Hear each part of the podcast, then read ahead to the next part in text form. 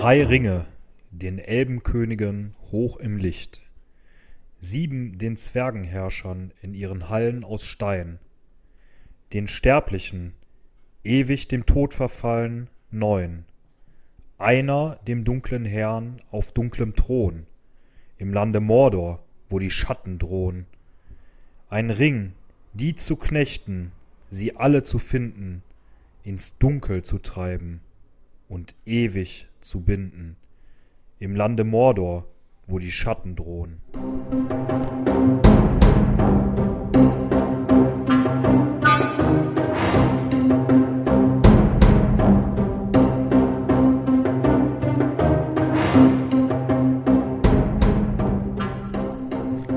Von den Ringen der Macht.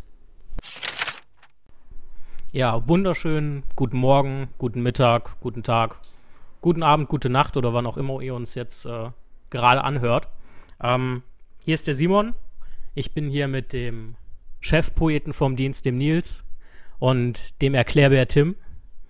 Ähm, wir haben uns hier zur zweiten Folge unseres Podcasts äh, zusammengefunden, die heute heißt Von den Ringen der Macht. Und was das eigentlich ist, wie viele das sind, ähm, wo die sich gerade so rumtreiben oder rumgetrieben werden, ähm, darüber unterhalten wir uns. Ähm, direkt vorab. Ähm, euer reges Interesse an unserem Podcast ehrt uns sehr. Wir wollen uns dafür ganz herzlich bedanken. Außerdem wollen wir dabei ein paar Personen hervorheben, die uns tatkräftig unterstützen. Da ist zum einen der äh, Stefano, der sich hier um den Sound und die Technik kümmert, ähm, damit wir da hoffentlich eine qualitative Steigerung zum letzten Mal ähm, erreichen. Außerdem hat er uns ein wirklich äh, sehr, sehr geiles Logo designt. Ähm, das schicken wir mit Sicherheit auch mal rum. Dann könnt ihr da auch gerne euren Senf zu geben. Ähm, des Weiteren möchten wir uns ganz lieb bei äh, Patricia bedanken. Ähm, ich habe gehört, weil sie einen Kuchen gebacken hat. Ähm, oh ja, ein, Küm ein Kümmelkuchen. Ein Kümmelkuchen äh, nach dem Rezept von Bilbo Beutlin. Na, nach dem Rezept von Bilbo Beutlin. Ich bin äh, ehrlich gesagt schwer beeindruckt und hoffe, dass ich vielleicht irgendwann mal ein Stück davon essen kann. Ähm, Außerdem wollen wir uns ganz lieb bei der Sarah bedanken, die uns auf Instagram ein bisschen promotet hat. Ähm, ja, und als kleinen Einsteiger haben wir uns gedacht, vielleicht auch, um nochmal so ein bisschen auf die letzte Folge zu kommen, ähm, erzählt der Nils und mal, uns mal was übers Rauchen und äh, Saufen. Äh, genau, viele von euch haben uns ja gefragt, was machen wir eigentlich so, während wir den Podcast aufnehmen? erzählen wir da einfach nur dummes Zeug oder machen wir dabei auch was Nützliches? Und tatsächlich ähm, trinken wir dabei Bier und rauchen Pfeife. Wir müssen dazu gestehen, wir haben die Pfeife schon geraucht. Und zwar haben der Tim und ich uns mal zwei Auenlandpfeifen von der Firma Faun gegönnt, genau Faun. Und äh, Tim, du hast eben jetzt auch schon mal äh, geraucht. Wie fandest du es? Ja, also ich fand es eigentlich sehr angenehm. Ähm, ich glaube, da kommt ein großer der der Pläsier auch daher, dass man sich so ein bisschen echt fühlt wie so ein Hobbit oder Gandalf mit so einer, das sind diese richtig langen Pfeifen, wo man quasi schon einen zweiten Arm braucht, genau, Lesezeichen-Pfeifen heißen die, äh, um die festzuhalten. Und äh, damit so im, im, Sonnenuntergang zu sitzen und auf die Stadt zu gucken, hat echt was, muss ich sagen. Genau, es hat so schon so direkt so ein bisschen so Mittelerde, Auenland-Feeling. Äh, ähm, ja, dazu haben wir den Auenland-Tabak äh, geraucht, äh, und zwar diesmal den äh, Midnight Mixture, ein deutlich süßerer Tabak als den, den wir davor geraucht haben. Das war ja der Evening Mixture. Ähm, ja, so leichte Pfirsichnoten waren da drin, fruchtig, süß, ja, auf jeden Fall total lecker und klar, es ist alles so ein bisschen Markengedöns und der Name macht so ein bisschen, aber wir haben uns total gefühlt, als ob wir gerade vor unserer Hobbithöhle irgendwie am Abend sitzen oder zu Mitternacht und genau, es war alles so in allem total stimmig. Ja, ich finde, es hat eigentlich echt nur noch das Feuerwerk gefehlt, was irgendwie gleich losgeht und der Drache fängt an, über äh, Hobbing hinunterzustürzen. Ich bin fest davon überzeugt, dass mit dem Drachen kriegen wir hin, aber ich würde sagen, beim nächsten Mal sollte dann auch noch eine Speise dabei sein. Mit dem Speisen haben wir beim letzten Mal versucht, das hat äh, zu zeitlichen Verzögerungen geführt, sagen wir es mal so. Ich weiß auch nicht, wie das klingt, wenn wir wirklich in das Mikrofon schmatzen, aber die Patricia hat ja schon den Kuchen gebacken. Vielleicht äh, ist da ja noch was drin. Ansonsten, vielleicht schaffen wir es noch äh, mal mit dem Segelschiff. Ne? Also Rauchringe zu blasen hat ja auch noch nicht so ganz funktioniert, aber so ein Segelschiff sollte doch wohl mal drin sein, oder? Also ich gebe uns einen Monat und dann haben wir das. Wenn du jetzt gerade vom Essen gesprochen hast, vielleicht können wir den, mit dem Philipp ja nochmal sprechen. Der hat nämlich äh, uns hingewiesen auf ein äh, sehr interessantes Video, das können wir vielleicht verlinken, äh, wo ein paar Rezepte aus Mittelerde äh, vorgestellt werden. Wir müssen dazu sagen, wir haben jetzt auch gerade erst, also wir haben das, wie der Philipp so ist, na, fünf Minuten vor der Sendung gekriegt und äh, konnten das noch nicht komplett ansehen, aber äh, wir verlinken das mal und dann denke ich, sprechen wir damit beim nächsten Mal über euch. Genau, und jetzt haben wir ja jede Menge übers Rauchen gesprochen. Ansonsten, äh, der Simon sagte ja schon Bier oder vom Saufen. Und zwar trinken wir hier von äh, Störtebecker, einer bekannten Brauerei aus dem Norden Deutschlands. Ich glaube tatsächlich aus äh, Rostock ist sie oder Warnemünde, irgendwo aus dem Norden, äh, beziehungsweise Nordosten. Das kommt in den Faktencheck. Genau, das kommt in den Faktencheck, äh, den wir zum letzten Mal tatsächlich wahrscheinlich auch noch nachreichen müssen. Also googelt es einfach nach. Das ist wahrscheinlich einfacher. Äh, und zwar ist das diesmal ein äh, Porter oder ein Hanse Porter. Ähm, ja, das Porter als legendäres englisches Bier oder legendärer englischer Bierstil, ne, der so einen sehr röstmalzbetonten Geschmack äh, hat, wurde er im 19. Jahrhundert nach Deutschland importiert und ja, England, das passt natürlich alles so Tolkien, Hobbits, ne, was ja auch irgendwie so ein bisschen an die Engländer erinnern soll.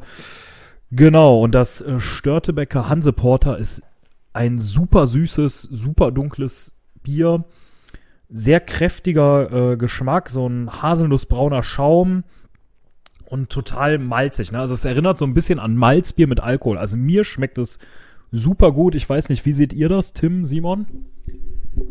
Ähm, ich sehe das auch so. Ich finde das ein sehr leckeres Bier. Ich finde bei Porter ja immer, ähm, es gibt ja einmal das internationale Porter, was so äh, schon sehr süßlich ist. Das deutsche Porter ist ja eigentlich eher noch ein bisschen, ja, malzig kräftiger als richtig malzig süß.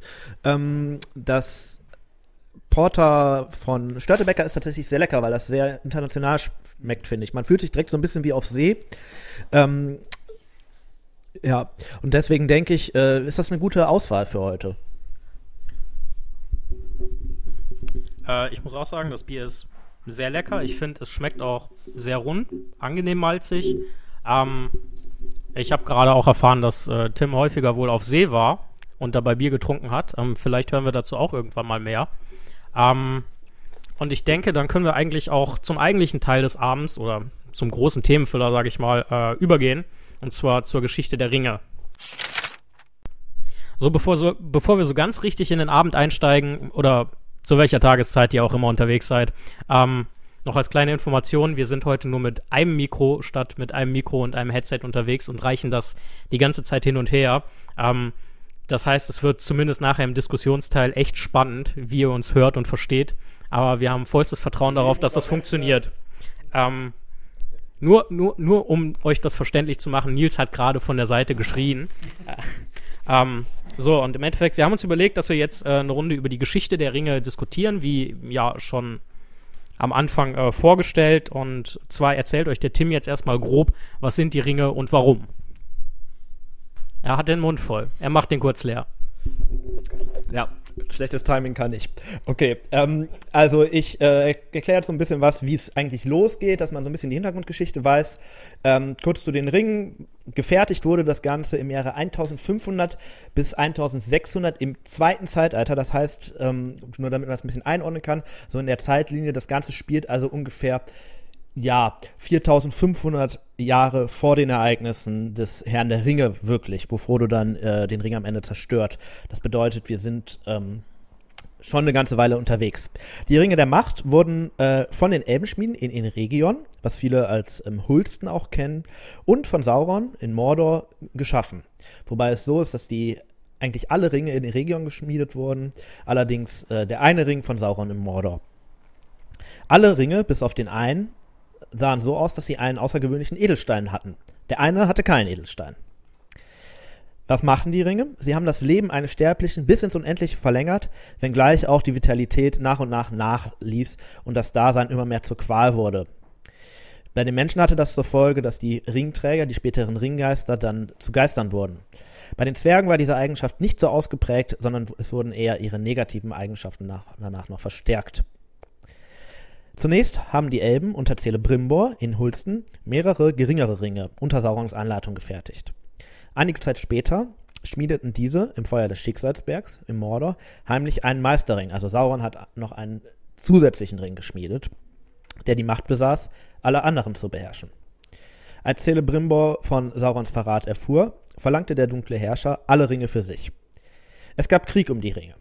Die neun Ringe und die sieben Ringe konnte Sauron im Verlauf des Krieges mit den Elben in seinen Besitz bringen.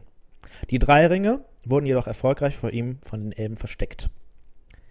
Die neun Ringe gab Sauron an Könige, Magier und große Krieger der Menschen weiter, die er zu den Knechten seines Willens machte und die allmählich ins Schattenreich übertraten. Später wurden sie die Nazgul oder Ringgeister genannt. Die Zwerge vermochte Sauron mit den sieben Ringen nicht unter seine Herrschaft zu zwingen, da diese nur daran dachten, ihren Reichtum zu vermehren. Die drei Ringe bekam der dunkle Herrscher nie zu Gesicht, obwohl er lange Zeit nach ihnen suchen ließ. Mit der Vernichtung des einen Rings durch Frodo am Ende des Herrn der Ringe erlosch die Macht aller anderen Ringe. Soweit erstmal zur groben Geschichte der Ringe. Wo kommen sie her? Wer hat sie erschaffen und zu welchem Zweck wurden sie eigentlich geschaffen? Und ähm, jetzt im weiteren Verlauf, wenn wir etwas genauer darauf eingehen, ähm, wie die einzelnen Völker mit ihren Ringen denn umgegangen sind, beziehungsweise welche Auswirkungen das auf sie hatte. Und dazu erzählt euch der Nils jetzt erstmal etwas über die neuen Ringe, die den Menschen zuteil wurden.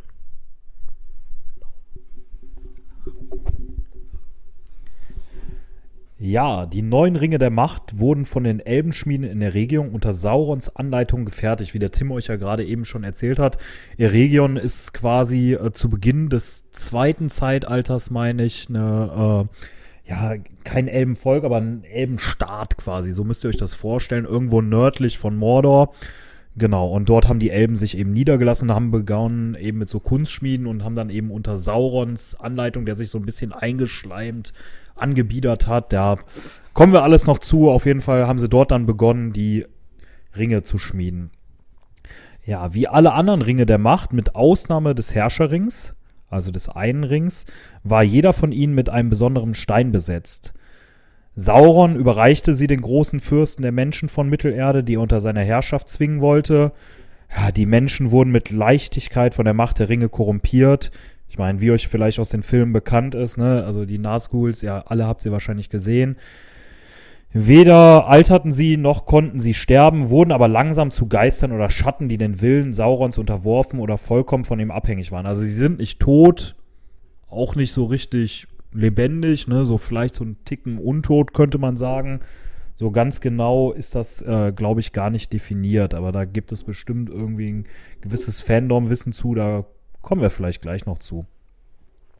Ja, Sauron überreichte dann diese neuen Ringe der Macht eben den mächtigen Menschen Mittelerdes. Wer genau diese Menschen waren, das weiß man tatsächlich gar nicht so. Ne? Ob jetzt mächtige Fürsten, Zauberer, Hexer, was auch immer, das ist gar nicht so bekannt und es war für ihn ein leichtes, diese Menschen zu korrumpieren im Gegensatz zu den anderen Völkern, ich will jetzt nichts vorwegnehmen, ne, aber das ist doch ein ganz inter interessanter Unterschied.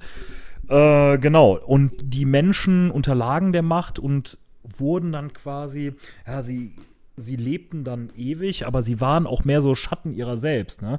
Weswegen sie dann eben als Ringgeister oder Nazgul bekannt wurden und ähm, ja auch komplett dem Ring der Macht auch oder dem einen Ring eben unterlagen oder genau, also dem gehörig waren und das ist dann so, dass äh, eben auch das zum Anlass hatte, als der Ring der Macht oder der eine Ring dann eben zerstört wurde, auch die Nazgul, Ringgeister etc., äh, gebrochenen Menschen dann auch zerstört wurden und komplett ins Nix gingen.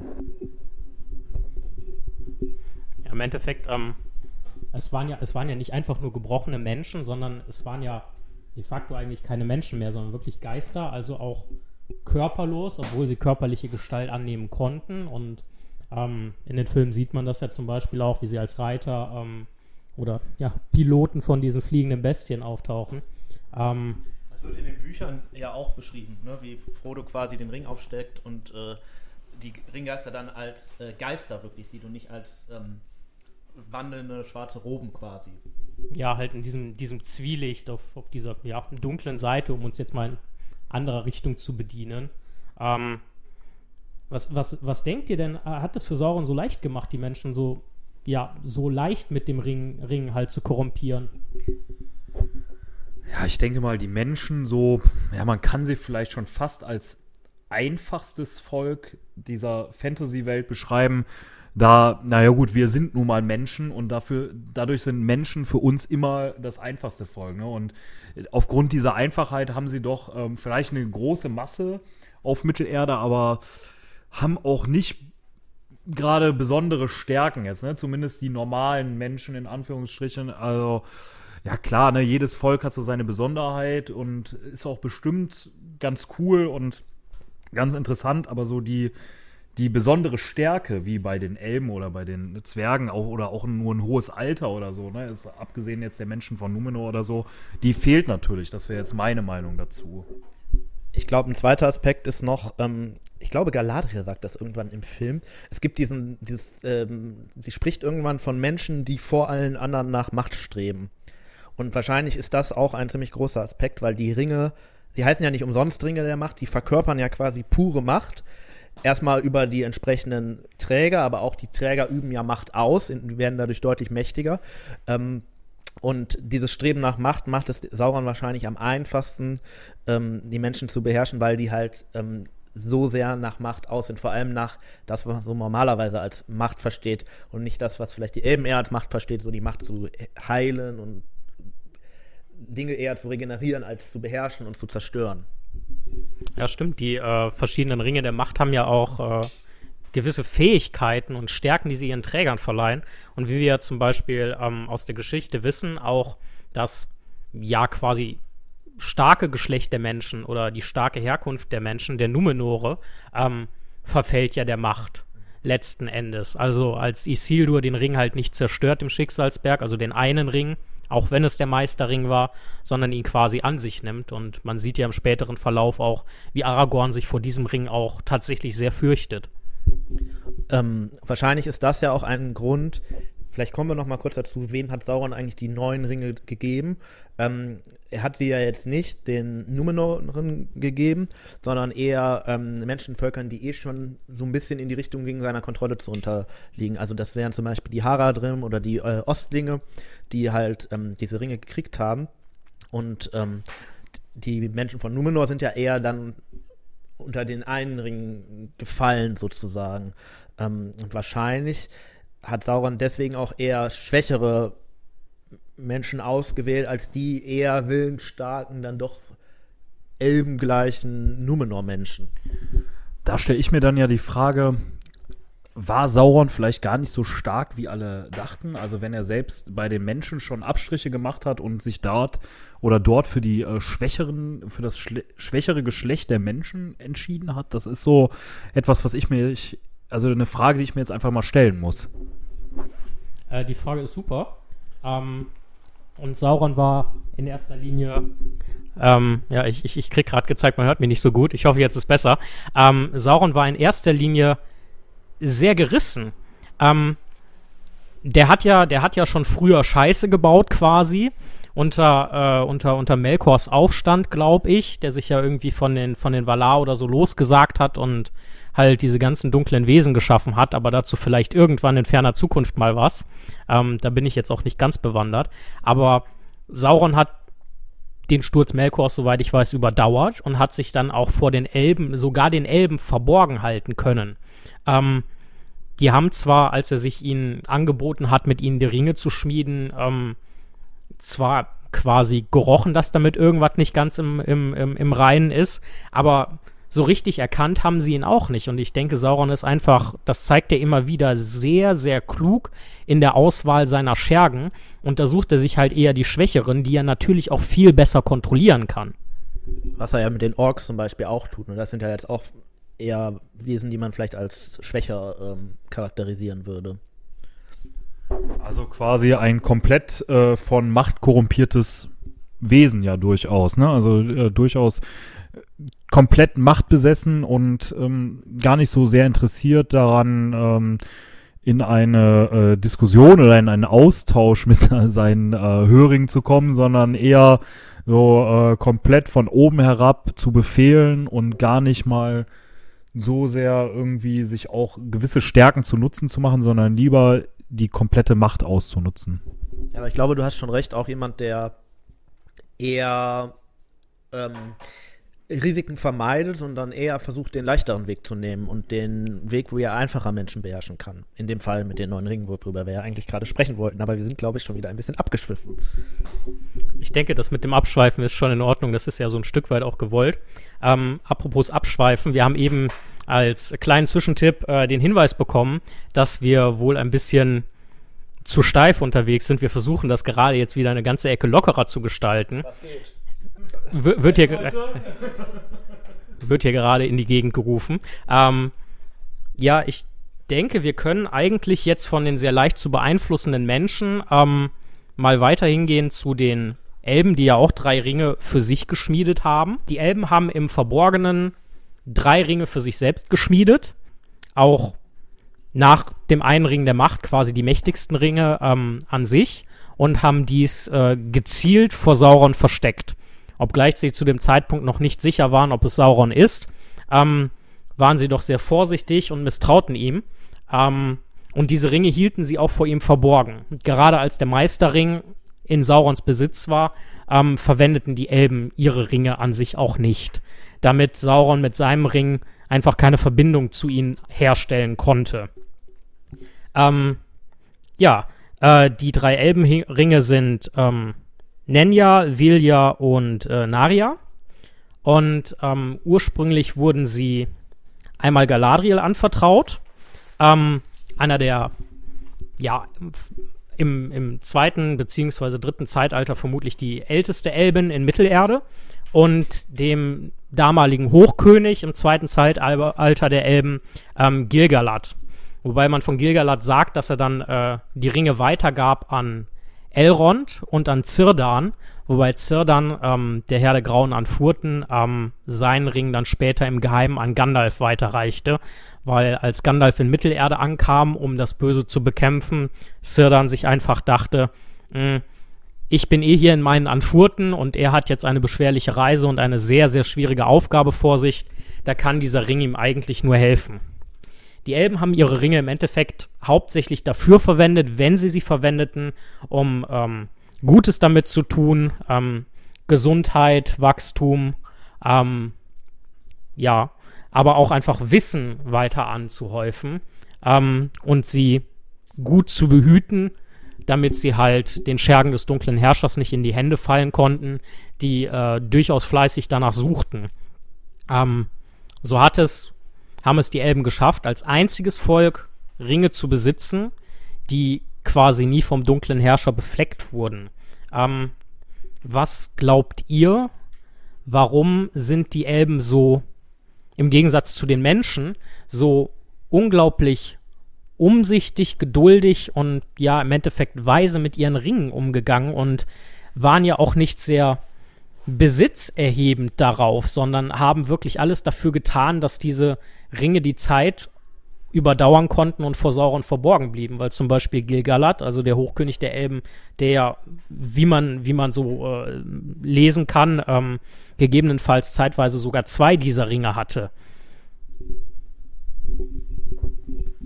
Ich könnte mir vorstellen, das liegt vielleicht daran, die Elben sind ja immer so ein bisschen so ein Volk, was so über den Dingen steht. Ne? Also im gesamten, in den gesamten Büchern sind sie immer so dieses Volk, ich würde das, wenn wir jetzt mal wieder diesen Bibelvergleich ziehen, so engelähnlich, ne? Also so, so die höchsten, ja gut, Engel sind jetzt auch keine lebenden Wesen, aber so die irgendwie die höchsten lebenden, existierenden Wesen, ne? Auch die Erstgeborenen, ne? Genau, die Erstgeborenen so und stehen einfach über den Dingen. Ähm, klar, auch nicht alle, ne? Auch da gibt es gefallene Engel, ähm, ganz klar. Und auch irgendwie, dass sie diese Ringe geschaffen haben, zeigt ja auch durchaus, dass sie so einen gewissen ja, ob sie jetzt zum Guten verwendet oder nicht, aber so einen gewissen Machtanspruch haben sie ja doch, ne? Also das merkt man ja auch immer in den ähm, in Filmen oder Büchern, dass, dass da so ein gewisser Machtanspruch und so dieses Bewusstsein, dass man was Besseres ist, das ist, glaube ich, schon da, ne? Ähm, ja, aber da denke ich, das könnte ich mir dadurch erklären, so als Volk, erstgeborenes Volk, so steht so ein bisschen über den Dingen. Ähm, ja, ich habe was, eine interessante Frage gleich zu Gandalf, aber da würde ich jetzt, da er ja einen der drei Ringe bekommen hat, aber da möchte ich jetzt gar nicht vorweggreifen. Ich würde gerne Tims Meinung noch dazu hören, weil die interessiert mich immer brennend. Ja, meine Meinung dazu ist, ähm, die Elben sind, glaube ich, ähm, zum einen werden sie halt völlig anders charakterisiert als die Menschen, sondern nicht so als auch machtgierig. Kann man, denke ich, auch schon sagen, dass es auch sehr viele machtgierige Elben gibt, aber ähm, weniger nach wirklich, also nach einer anderen Art von Macht streben vielleicht. Sie sind eher mehr an die Welt gebunden als die Menschen, sind die ganze Zeit da und haben so eher noch die Chance, ähm, längerfristig Dinge zu bewirken. Ein Mensch lebt vielleicht 80 Jahre, 90 Jahre, 100 Jahre, wenn er ganz viel Glück hat. Ähm, ein Elb lebt halt theoretisch ähm, dauernd da. Ähm, deswegen denke ich, gerade die Elbenringe ähm, für etwas längerfristig geplant sind. Und was die Sache ja noch vielleicht ein bisschen verkompliziert ist, die Elbenringe sind ja mit Abstand von den normalen Ringen, die nicht der eine Ring sind, der, der mächtigst, die mächtigsten. Da gibt es eigentlich, ähm, es ist ziemlich eindeutig, dass wenn die Elbenringe offenbart geworden wären, wäre, hätte das ziemlich schnell den, äh, den Zusammenbruch des gesamten Widerstandes gegen Sauron zu, zu ähm, zur Folge gehabt. Äh, was mir gerade dazu noch einfällt, ähm, wo du das mit der theoretisch unendlichen Lebensspanne der Elben ansprichst. Ähm, und äh, Nils hat es ja auch angesprochen, dass die Elben vielleicht ähm, sich doch etwas über den anderen Völkern stehend sehen. Ähm, haben sie ihre Ringe vielleicht so konzipiert und dann im Endeffekt, äh, sofern sie nicht Gefahr liefen, dass Sauron sie äh, direkt entdeckt, ähm, auch so genutzt, um diese Welt, in der sie leben, einfach zu erhalten und vielleicht wenn sie nach Macht strebten, auch vor allem ähm, vor ihrem eigenen Volk oder ihren eigenen Genossen quasi ähm, als etwas mächtiger oder älter dargestellt werden. Bei den Elben kommt es ja auf der einen Seite auch stark auf den familiären Hintergrund an, ähm, auf der anderen Seite den, ja Charakter, aber äh, vor allem auch so ein Stück weit ähm, auf die auf die Lebensdauer also äh, welchen, welchen Respekt man zum Beispiel einer Galadriel oder so oder einem, einem, einem Celeborn oder Elrond entgegenbringt zum Beispiel. Ich äh, glaube, dass gerade die ähm, Elben eigentlich ähm, sehr viel dafür getan haben, ihre Ringe zu verbergen und dass die, gerade dieser Gedanke, dass sie damit versuchen, wenn sie sie nutzen, eher Dinge zu erhalten, kann man ja eigentlich daran sehen, dass äh, Bruchtal und Lorien wenn man so die Bücher sieht oder auch die Filme schaut, ähm, immer aus der Zeit gefallen wirken. Das heißt, ähm, da hat man eigentlich immer das Gefühl, man ist eigentlich in einer viel älteren Zeit und nicht wirklich in der dann doch ja relativ kurzlebigen und auch ein Stück weit modern, eher Menschenzeit im dritten Zeitalter. Es gibt im Buch da sogar eine Szene zu. So äh, Leucht Leuchtfeuer. Genau, ja, so die unglaublich fortschrittliche Technologie der Leuchtfeuer hätten die Elben nie benutzt, wage ich jetzt mal zu behaupten. Ähm, es gibt da im Buch sogar noch eine Szene zu, dann ähm, übergebe ich das Mikrofon direkt wieder, das wird nämlich schon versucht aus den Händen zu reißen. Ähm, äh, als äh, äh, Frodo in ähm, Lorien ist, ist ja sogar der Mond anders. Also äh, da wird beschrieben, dass er quasi bei einem anderen Mond reinkommt, als er rausgeht. Und die Zeit, die, der Tage, die vergangen ist, hätte eigentlich ein, eine andere Mondphase zur Folge gehabt. Das heißt, er ist quasi in der Lorien, das ja vom einem Elbenring geprägt wird durch Galadriel, schon sehr ähm, in einer komplett anderen Zeit eigentlich. Ja, was ich äh, gerade eben ja schon mal angedeutet hatte mit Gandalf, ne? also Simon, du sagtest das ja, Gandalf hat einen dieser drei Elbenringe bekommen. Und was ich dabei total interessant finde, ist, dass äh, Gandalf ja, also er wird ja von den, ähm, von den göttlichen Wesen, ne, wird er ja auf die Erde, werden die fünf Istari, werden ja auf, nach Mittelerde entsandt und sind ja auch durchaus als gottähnliche Wesen beschrieben. Ne? Also irgendwie schon etwas sehr Mächtiges, die ja auch durchaus über den Elben stehen. Was ich an der Stelle jetzt total interessant finde, ist, dass der, dass Gandalf durch diesen Elbenring noch mehr Macht kriegt, also durch etwas Irdisches quasi ähm, eine größere Macht bekommt. Und das zeigt ja eigentlich schon noch mal, welche Macht diese Elben hatten oder welche Macht die Ringe hatten, dass quasi damit auch Götter oder göttliche Wesen verstärkt werden können. Das finde ich eigentlich auch nochmal einen sehr interessanten Aspekt, den man irgendwie nochmal beleuchten müsste. Ähm, wie mächtig die denn wirklich war, ne? oder wie mächtig auch, ähm, also Sauron war und ja, wie gottähnlich die dann auch eben in Mittelerde vielleicht sind.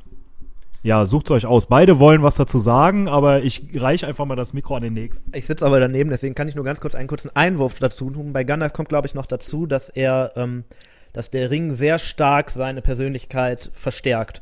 Naya ist der Ring des Feuers ähm, und Gandalf nutzt diesen Ring ja auch, der ja auch ein sehr feuriges Wesen eigentlich ist, was er selber von sich auch mal behauptet, auch ein sehr feuriges Temperament hat, um die Menschen in Mittelerde aufzurütteln. Im Sinne von eines Leuchtfeuers, was so durch die Gegend läuft. Ähm, und da ist, glaube ich, einfach. hat es euch heute angetan. Ja, das kommt noch mal ein paar Mal vor. Äh, dass ähm, Gandalf also quasi genau den richtigen Ring gekriegt hat. Dass er mit einem anderen Ring wahrscheinlich nicht so mächtig geworden wäre.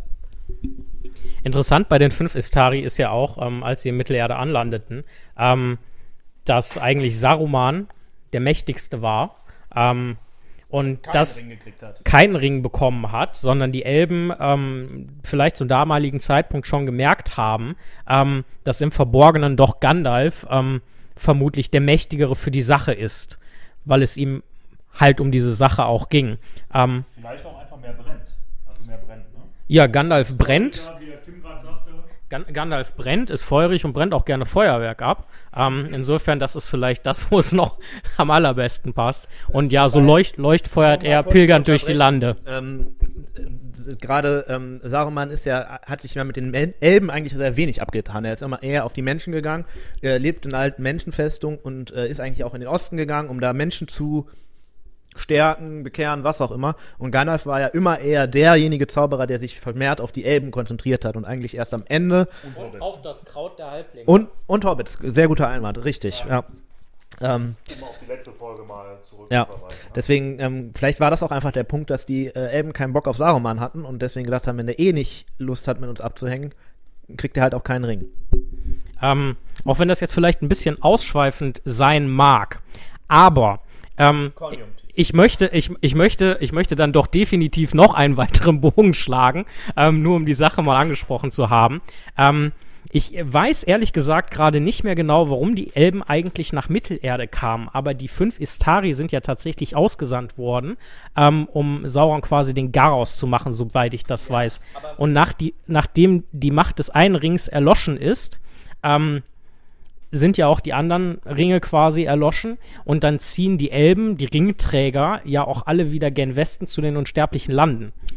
Es ist eigentlich interessant, dass du sagst, ähm, wie die Elben nach Mittelerde kamen, weil die Elben sind ja das erste Volk, was Mittelerde besiedelt hat. Also eigentlich kamen die ja nicht irgendwie dahin, sondern die waren ja immer da. Zumindest, wenn man jetzt mal von den Göttern und so weiter absieht.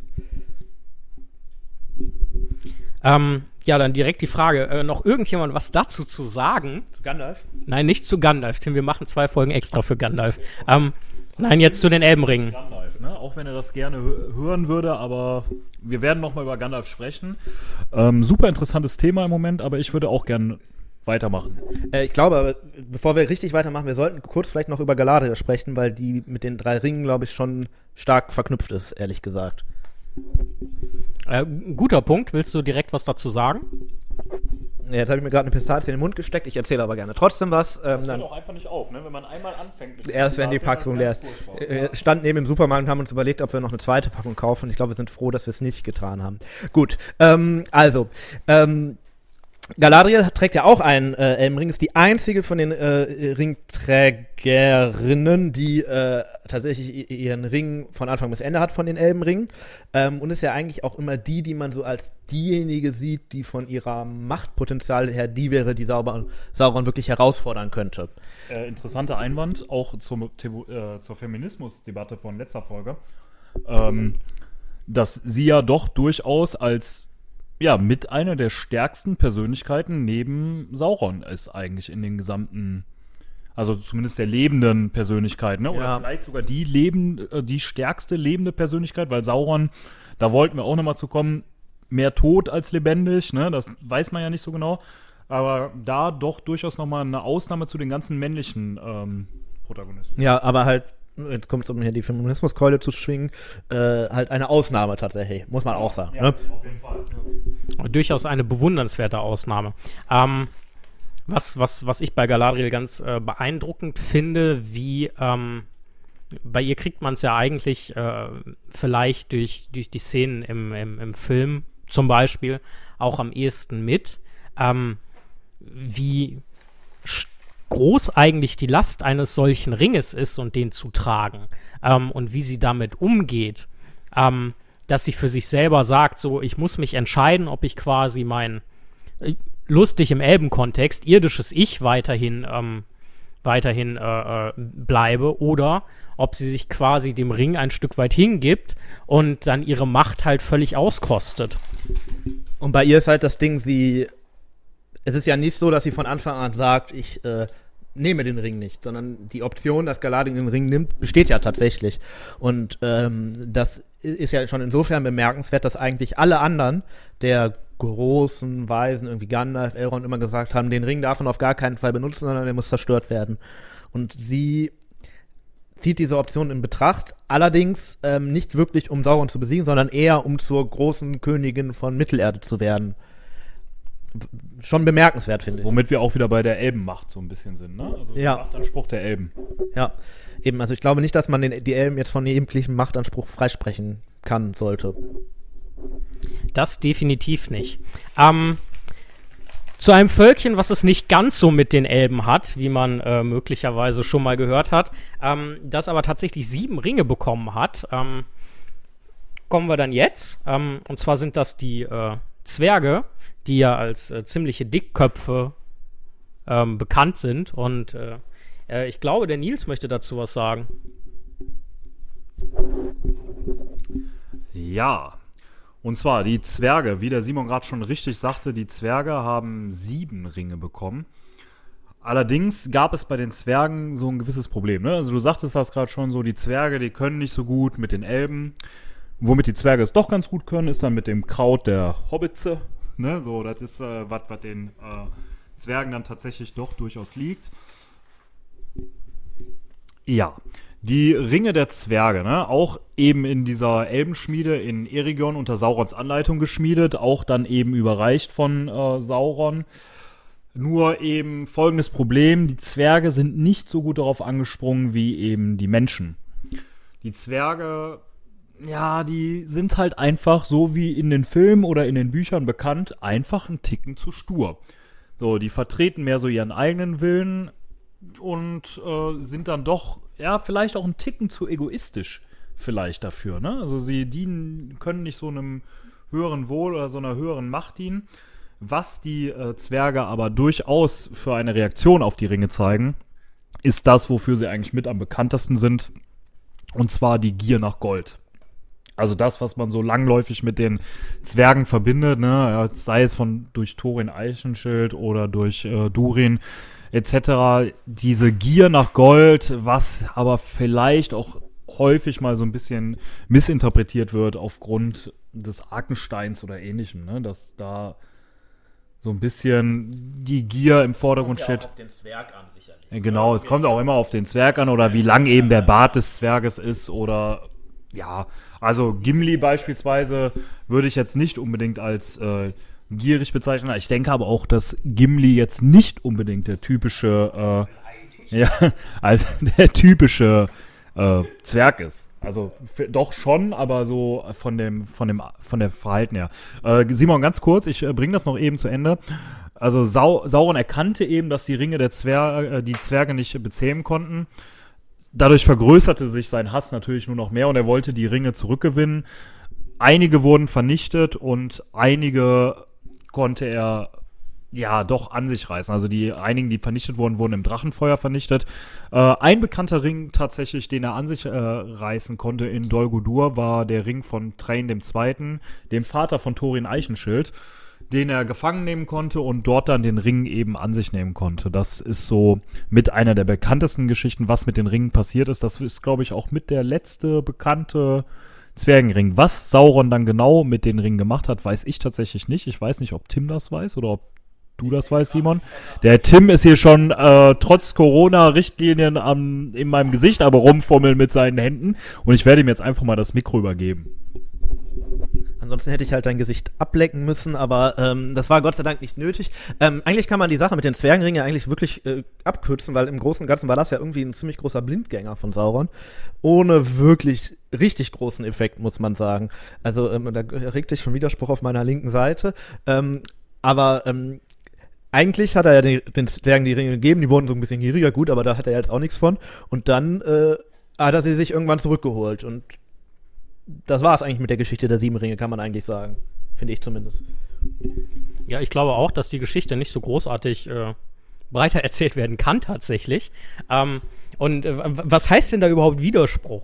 Eine, eine gewisse, ein gewisser Redebedarf. Ähm, ich ich sitze übrigens links vom Tim. Ähm, nein, was ich mir der- erst erstmal um auf Gimli zu kommen, ich glaube auch nicht, dass Gimli so der typische Zwerg ist. Ähm, gerade äh, gerade dieses äh, ähm, diese Reise mit den Gefährten ähm, und dass Gimli dann auch das jetzt kleine, kleines bisschen abschweifend ähm, später mit äh, Legolas tatsächlich in die unsterblichen Lande segelt als einziger, als erster und einziger Zwerg. Allerdings ohne Ring, genau. Ähm, und Gimli äh, geht es äh, im Laufe der, Gefährte, der Gefährten ja wirklich um die Gefährten, Gefährtenschaft und nicht um großartig Besitz oder Reichtümer. Ähm, und, und er jagt gerne Orks, aber ich glaube, das wissen wir fast alle. Ähm, ich glaube, dass Sauron auf der einen Seite einen Blindgänger gelandet hat mit den Ringen an die Zwerge. Ich glaube aber, dass der Blindgänger vielleicht gar nicht so übel für ihn war, weil die Zwerge ja ein Volk sind, was dann irgendwie dazu neigte, sich äh, immer wieder zu versuchen, selbst zu vernichten, indem sie sehr tief gegraben haben und da auf wirklich unliebsame äh, unliebsame äh, Dinge gestoßen sind und sich dann auch einfach nicht mit der Außenwelt großartig beschäftigt haben. Das heißt, deine These, die du hier vertrittst, ist, dass Sauron quasi geplant hat, dass ähm, die Zwerge durch den, die Zwergenringe gieriger werden, in Moria tiefer graben, den Balrog ausgraben und dadurch Moria untergeht.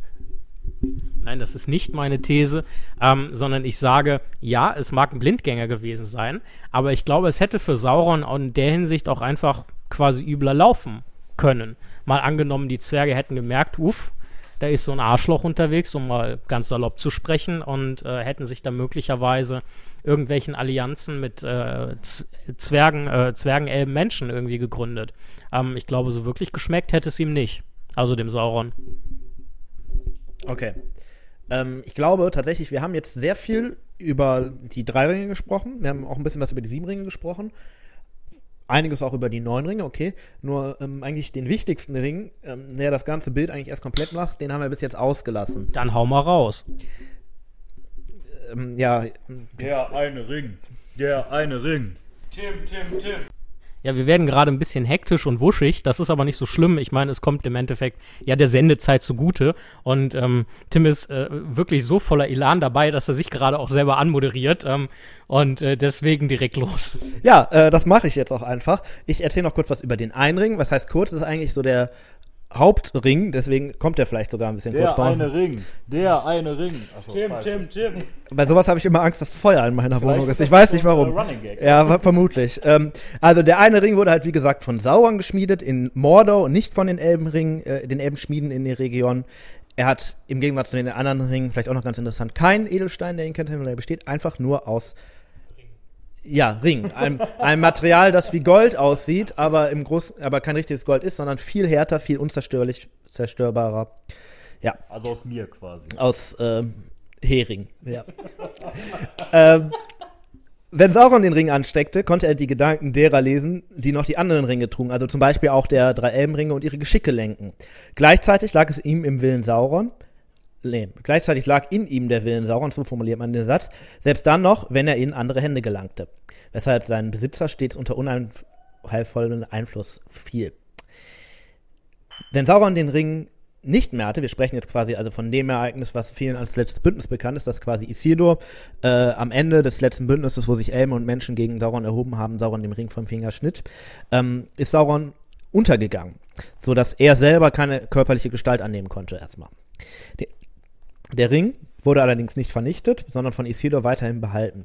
Und über 3000 Jahre lang wurde er ähm, ging er erst verloren, wurde dann von Gollum gefunden, dann irgendwie kam er am Ende zu Frodo und ähm, ist am Ende des dritten Zeitalters dann schließlich von Frodo vernichtet worden.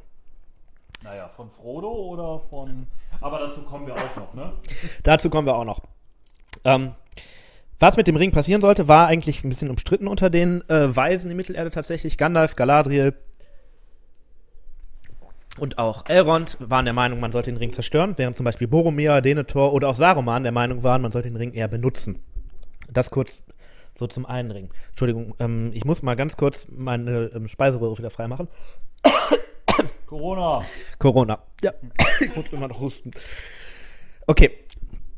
Sorry dafür. Entschuldigung. Vielleicht grätsch ich einfach mal ganz kurz rein, was ich dann doch durchaus, während der Tim sich hier die Seele aus dem Leib hustet neben mir, was ich äh, durchaus interessant finde, ist, ähm, dass die Elbenringe ja im Geheimen äh, geschmiedet wurden und der eine Ring trotzdem die Macht besitzt, jetzt muss ich auch aus Sympathie husten, dass der eine Ring trotzdem die Macht besitzt, auch über die Elbenringe zu herrschen. Und da frage ich mich, hat er so eine Universalmacht? Ist das so, äh, hat Sauron vielleicht doch etwas geahnt? Was genau steckt dahinter?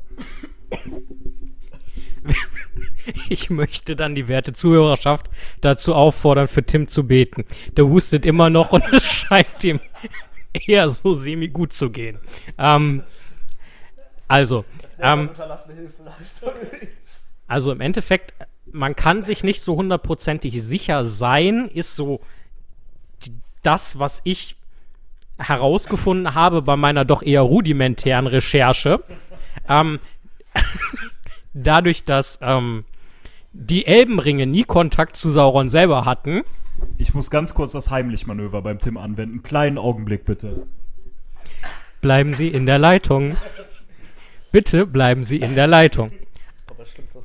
Danke, dass Sie in der Leitung geblieben sind. Also, Tim geht's wieder besser. Ähm, und ja, dadurch, dass die Elbenringe im Endeffekt selber mit Sauron keinen Kontakt hatten, im Gegensatz zu allen anderen 17 Ringen, ähm, bin ich mir gar nicht so sicher, wie groß der Einfluss oder wie schädlich der Einfluss letzten Endes geworden wäre. Wir haben ja, wie der Tim eben schon erzählt hat, beim einem Ring, und jetzt winkt er auch schon wieder heftig, um das Mikro zu bekommen, ähm, äh, kann Sauron mit seinem Meisterring jeden anderen Ringträger, so der Ring denn benutzt wird, sehen. Ähm, inwieweit er damit quasi über die Elben Macht ergreifen könnte oder über die Elbenringe, ähm, da bin ich mir echt nicht sicher, aber vielleicht kann uns der äh, inzwischen wieder äh, sprachfitte Tim dazu etwas sagen. Ähm, ja, ich glaube, es hängt immer noch eine halbe Pistazie in meiner Luftröhre, aber ähm, die schlucke ich einfach später runter. Ähm, ich wollte widersprechen, tatsächlich, weil ich glaube, dass gerade das der Punkt ist, dass ähm, wenn Sauron den Ring gekriegt hätte und damit auch Kontrolle über die Elbenringe bekommen hätte, wären Lorien, Bruchtal, Gandalf mit einem Schlag enthüllt gewesen und Saurons Willen anheimgefallen. Und das wäre der entscheidende Punkt gewesen, weswegen das Gute nicht mehr hätte gewinnen können. Und ich glaube, dass genau das das ist, wovor die ganzen Menschen im Verlauf des Herr der Ringes Angst haben, wenn sie davon sprechen, dass Sauron den Ring kriegt. Zumindest die Leute, die wissen, wer die Elbenringe hat. Weil äh, damit die der Hauptwiderstand gegen Sauron, jetzt nicht vielleicht unbedingt militärisch, aber auf einer anderen Machtebene ähm, zusammengebrochen wäre. Frodo hätte keine Bereiche gehabt, wohin fliehen können, wenn Bruchtal Lorien nicht da gewesen wäre. Gandalf wäre Sauron anheimgefallen. Ähm, und ich glaube, dass genau das der entscheidende Punkt gewesen wäre. Deswegen glaube ich schon, dass man sagen muss, dass der Einfluss groß ist, weil sonst würde die ganze Geschichte des Herrn Ring nicht mehr so funktionieren. Ist das denn irgendwo sicher geklärt? Weil, äh, wie gesagt, mich auf meine rudimentäre äh, Recherche für diese Folge beziehend, ähm, bin ich halt wirklich nur so weit, dass äh, halt klar ist, dass Sauron die Elbenringe nicht befleckt hat, ähm, dass aber trotzdem eine Verbindung aufgebaut werden kann. Ähm, Gibt es da irgendwas, also hat Tolkien sich da vielleicht mal ähm, näher mit auseinandergesetzt oder äh, ist das irgendwo beschrieben, außer natürlich gegebenenfalls in Büchern und Filmen, wo halt ähm, von ja, den Ringträgern der Elben äh, zumindest durchaus davor zurückgeschreckt wird, in Kontakt oder in direktem Kontakt mit den einem Ring zu kommen. Ähm, nicht, dass ich wüsste tatsächlich, zumindest nie so klar. Aber was halt klar beschrieben ist, wer die Ringe trägt. Und eigentlich ist auch von Tolkien immer wieder klar gesagt worden, ähm, auch wenn die Elbenringe keinen Kontakt haben, stehen sie doch eigentlich komplett unter Kontrolle des einen Rings. Für den Fall, dass er halt von jemandem benutzt wird, der, der das kann und das kann eigentlich nur Sauron sein. Ja, wenn das jetzt soweit geklärt ist, dann würde ich eigentlich einfach gerne nochmal fragen, warum eigentlich Ringe? Also Tolkien hätte sich ja für diverse Symbole entscheiden können, ne? hat er an anderen Stellen ja auch getan. Schwerter mit Namen, Rüstungen, Städte, irgendein anderer Besitz. Warum denn eben diese Ringe als Symbole der Macht und ja, warum eben nichts anderes, ne? Als so eine große Bürgermeisteramtskette oder so, die doch durchaus was hermacht. Warum so ein kleiner, bescheidener Ring, genau. Ähm, ja, das ist einfach mal auch nochmal so eine Frage, die ich mir stelle. Ne? Hat das was mit dem Patriarchal Schisse? Ja, ihr wisst schon, was ich meine, ne? Ähm, würde ich einfach gerne mal fr fragen, ob ihr da einen Plan habt. Also die Frage, die dahinter steckt, ist ja eigentlich, ist der Ring nur ein Symbol für die Ehe? Ähm, nee, da gibt es genug schlechte Witze mit. Ähm, ich glaube tatsächlich, das ist der Punkt, den ich eigentlich noch vorbereiten wollte, was ich aber nicht mehr ganz geschafft hat. Das hat aber ähm, was zu tun mit ähm, der Nibelungensage im Prinzip. Es gibt ähm, dort auch einen Zwerg, der einen Ring trägt und ähm, am Ende symbolisiert auch dieser Ring Macht. Und ähm, ich denke, dass Tolkien dieses Motiv einfach geklaut hat. Ich bin mir aber da tatsächlich, ähm, das müsste ich noch mal nachlesen, das liefere ich gerne nach. Ähm, super gerne, wenn du dazu klare Informationen findest. Ähm, sind wir hier sowieso immer dankbar für, dann äh, können wir hier einen Faktencheck machen. Ähm, apropos Faktencheck, ihr könnt ja auch mal Fakten checken, wie oft wir unsere Fakten checken. Ja, was mir ansonsten noch eingefallen ist, wäre der äh, Fischerring oder der Nachfolgering von Petrus, eben der Ring des Papstes, ne, der ja auch durchaus geküsst wird. Aber diese Ehrerbietung, die fehlt halt einfach bei dem einen Ring oder auch bei den anderen Ringen, sondern es sind halt dann doch irgendwo ja Werkzeuge, ne, so ein bisschen, also und nicht eben so Anbetungswürdigkeiten, ja. Also es ist schon Werkzeuge, aber die natürlich eine klar eine große Macht ausstrahlen, einen großen, also alle wollen sie besitzen, aber vielleicht wie so eine Atombombe oder so, aber ja, diese, diese Ehrerbietung und so, das fehlt, glaube ich, so ein bisschen, ne, um da den Vergleich so richtig ziehen zu können. Ja, das schon, aber ich finde, eigentlich ist der Vergleich gar nicht schlecht, weil beide Ringe symbolisieren ja eigentlich, so kann man so sagen, uneingeschränkte Macht. Der Ring des Papstes symbolisiert eigentlich zumindest im irdischen Bereich uneingeschränkte geistliche Macht. Und auch Sauron erlangt ja mit dem einen Ring uneingeschränkte Macht über die anderen Ringe. Deswegen ist der Vergleich, glaube ich, ja, sicherlich nicht zu 100% rund, aber hinken tut er nicht, finde ich. Ähm, Finde ich auch. Ähm, und ich hätte auch noch eine ganz steile These.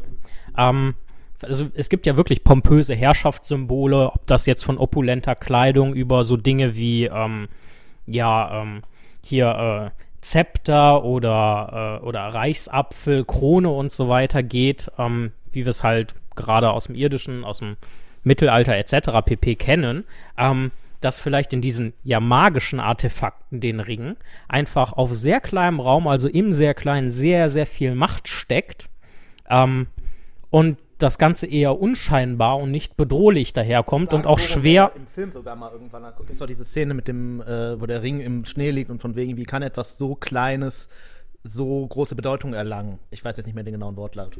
Ja, ähm, interessant. Und was mir in dem Zusammenhang dann noch, um auf die Hobbits, die wir in der letzten Folge schon hatten, zurückzukommen, ähm, im Endeffekt drei der Ringträger, also die den einen Ring getragen haben, waren ja Hobbits. Beziehungsweise, wenn man sagt, dass Gollum, der vom Flussvolk stammte, als Smergol früher ähm, einem Hobbit sehr, sehr ähnlich war, gegebenenfalls also vier Hobbits den Ring getragen haben, einer ihm zwar verfiel, nämlich Gollum, der ihn aber trotzdem, ich glaube, 500 Jahre knapp mit sich äh, trug, bevor Bilbo ihn dann bekam, den 50 Jahre bei sich trug, dann freiwillig hergab. Das ist auch etwas, was äh, ja eher die Seltenheit ist. Also es gibt, glaube ich, nur zwei Personen, die den Ring freiwillig hergegeben haben. Einmal Bilbo und einmal Sam, der ihn ja... Es sind sogar fünf Hobbits. Tim hat noch mehr. Smergol, also ich käme jetzt auf Dergol, der den Ring ja nur sehr kurz hatte, weil er dann von Smergol bzw. Gollum ermordet wurde. Gollum, Bilbo, Sam und Frodo. Ja. Oder Und- Gollum in seinen zwei Gestalten vielleicht doch sogar sechs. Wir sind bei sechs Hobbits. Sechs Hobbits, okay. Ich glaube, meine These, ich, glaub, ich glaub, glaube, dass meine, meine, meine, meine, Der eine Ring. Tim, Tim, Tim. Al- Also, okay, meine These scheint vielleicht doch nicht so äh, gut zu sein, dass die Hobbits, die ja an sich auch sehr klein und trotzdem im Inneren äh, sehr machtvoll sind, von persönlicher Stärke her, ähm, mit dem Ring deswegen vielleicht besser klarkommen als andere Völker. Wobei ich betonen möchte, dass der Gold, Smergol und letztendlich dann auch Gollum äh, ja vom Flussvolk waren und einem Hobbit nur sehr ähnlich, aber nicht direkt ein Hobbit. Ja, zumindest kein Hobbit aus dem Auenland in dem Sinne. Ich finde aber ähm, tatsächlich, das ist ein sehr interessanter Gedanke, weil ähm, wenn wir jetzt so, so ein bisschen zum Ende des Podcasts kommen und uns Gedanken machen über die Zerstörung des Rings, ähm, ist ja genau das der Punkt. Der Ring kann am Ende, am Ende wird der Ring vernichtet. Und der Ring ist quasi das Symbol für Macht in Mittelerde. Und Sauron kann am Ende nur zerstört werden, weil Frodo auf die Macht verzichtet, weil er loszieht, um den Ring wegzuwerfen. Er wirft ihn dann nicht selber weg, das geschieht dann im Prinzip durch Gollum, durch einen Unfall, Schicksal, wie auch immer man das nennen möchte. Aber ähm, wenn Frodo nicht am Anfang bereit gewesen wäre, auf den Ring zu verzichten und damit auf die Macht, hätte das Gute nicht gewinnen können. Das heißt, im Herr der Ringe ist es eigentlich so, dass am Ende nicht der Einsatz von Macht den Sieg des Guten bedingt, sondern der Verzicht auf Macht. Was eigentlich ein sehr seltenes, ähm, eine sehr seltene Aussage ist, so generell. Ja, da könnte sich so mancher Papst ja mal ein Beispiel dran nehmen. Ja, apropos Papst, was man bestimmt dann auch noch an der Stelle bedenken muss, ist, Tolkien war ja ja doch sehr katholisch, ne? Und vielleicht auch gerade oder sehr katholisch geprägt und hat sich ja auch selber immer als römisch-katholisch durchaus bezeichnet. Vielleicht ja auch gerade deshalb immer diese Bezüge, wie wir die jetzt hier schon gezogen haben zur Bibel oder eben zur katholischen Kirche, ne? Fände ich auch nochmal einen interessanten Ansatz, wenn wir das nochmal so ein bisschen irgendwann nochmal in einer Folge behandeln würden. Ich finde, da können wir gerne eine Folge drüber machen, weil jetzt Gandalf zum Beispiel auch so, so mit Auferstehung und also es gibt eine ganze Menge Parallelen. Ähm, ich, ich glaube, da machen wir echt mal eine Folge zu. Äh, bin ich ganz bei euch und ähm, ich denke, damit können wir für heute eigentlich schon, also was heißt schon, ne? Schon ist gut.